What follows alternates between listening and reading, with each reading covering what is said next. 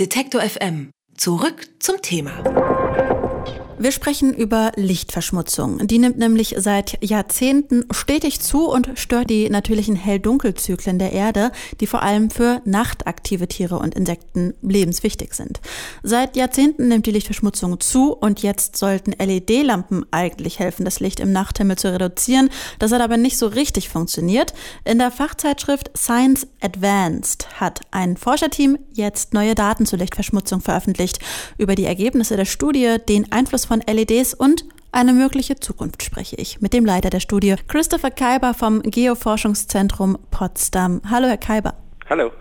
LEDs haben einen umweltfreundlichen Ruf, sie sparen Energie und leuchten trotzdem heller. Wie beeinflussen jetzt die LEDs die Lichtverschmutzung aktuell? Ich kann nicht sagen, dass das gut oder schlecht ist, sondern es ist, wie wir das benutzen. Und die LED bieten ganz viele Möglichkeiten für Beleuchtung. Wenn wir hatten das benutzt, um das Licht zu reduzieren, hatten wir das gesehen von dieser Satellite, dass wir weniger Licht hatten. Aber was ist auch möglich, ist neue Beleuchtungskonzepte und neue Orte zu beleuchten, so zum Beispiel Brückebeleuchtung oder vielleicht Kirchebeleuchtung, dass man merkt, dass das Licht ist so billig, dass man entscheidet, einen neuen Ort zu beleuchten, das vorher nicht beleuchtet war. Und das ist der Grund, warum die LEDs sind eigentlich nicht eine große Hilfe bei der Lichtverschmutzung, weil wenn die machen das Licht billiger, wir verwenden einfach mehr. Und das hatte man vorher nicht mit einberechnet, dass die Leute auf so eine Idee kommen, oder? Wenn wir gucken auf die Geschichte von der Innen- und Draußenbeleuchtung, was wir sehen, ist, dass jedes Mal, dass es gibt eine neue Technologie, das spart eigentlich nicht Energie, sondern wir machen einfach die Erde immer heller. Und weil das ist schon mehrmals passiert, war das eigentlich ein bisschen zu erwarten von der LED, dass das gleiche passieren würde. Aber eigentlich wegen der Finanzkrise und andere Sachen hatte ich die Erwartung und teilweise auch die Hoffnung, dass dieses Mal wird anders und wir werden endlich diese Technologie benutzen, wirklich Energie zu sparen. Aber nach unserer Studie, das sieht eigentlich nicht so aus. Ich weiß, die Lichtverschmutzung hat vielfältige Auswirkungen auf die Natur und die Umwelt. Vielleicht können Sie trotzdem noch mal ganz grob beschreiben, was ist eigentlich das Problem? Ein wichtiger Aspekt von der Beleuchtung ist, dass wir müssen das alle bezahlen. Entweder als Steuerbezahler für die öffentliche Beleuchtung oder als Kunden für die Privatbeleuchtung. Und das bedeutet, dass wenn wir eine schlechte Beleuchtung haben, das strahlt ins Himmel oder strahlt in eine Schlaffenster, das bedeutet, dass wir zahlen eigentlich für dieses Licht, das niemand braucht und niemand wollte.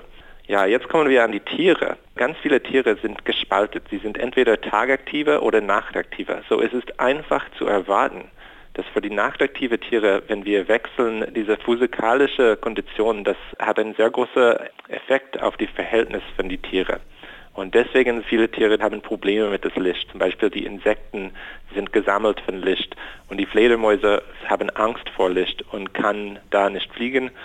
Andere Fledermäuse, die haben nicht so viel Angst vor Licht, deswegen kriegen die mehr von den Insekten, die da sind. Und das wechselt dann, das ist natürlich, dass das einen riesengroßen Einfluss hat auf die Ökosystem. Kann man das in Zahlen ausdrücken, wie sehr die Lichtverschmutzung zugenommen hat in den letzten Jahren, Jahrzehnten? Ja, weltweit, wir haben gemessen, dass die Gesamtlicht von der Erde hat äh, eine von 2,2 Prozent pro Jahr. Das ist für die beleuchtete Fläche. Und wenn wir gucken auf die Beleuchtung, das schon da war in 2012 und steht jedes Jahr 13, 14, 15, 16, jedes Jahr beleuchtet, sehen wir, dass diese Beleuchtung sind auch 2,2 Prozent heller geworden.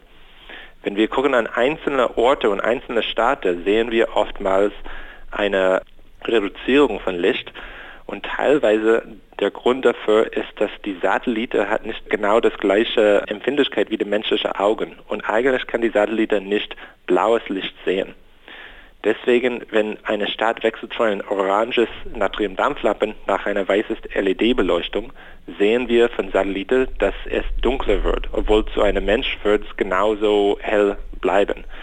Das bedeutet, dass weil wir eine Steigerung von das Licht sehen, obwohl in die Orte, wo wir haben das Licht gewechselt zum LED, dass unsere Messungen sind Unterschätzung. Das Wachs von Licht ist mindestens 2,2 Prozent pro Jahr, aber eigentlich für die menschliche Augen ist es sicherlich größer als das. Ist das Problem, das die Lichtverschmutzung verursacht in den Städten und bei den Verantwortlichen, die quasi für öffentliches Licht sorgen, spielt das eine Rolle? Kommt es da an? Wird das berücksichtigt? Tauschen Sie sich mit denen aus? Ja, ich habe ein bisschen Austausch mit Leuten aus die Städte, aber eigentlich finde ich, dass es nicht genug Austausch bis jetzt.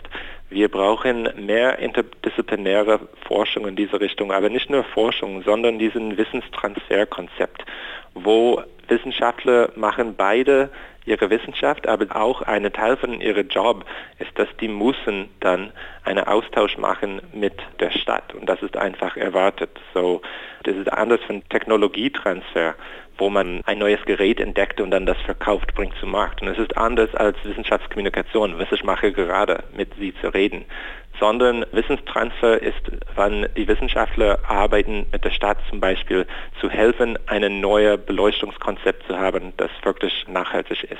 Wie LED-Beleuchtung die Lichtverschmutzung auf der Erde beeinflusst und welche Aussichten für die Zukunft bestehen, haben wir gerade gehört von Christopher Kaiber vom Deutschen Geoforschungszentrum in Potsdam. Vielen Dank für das Gespräch.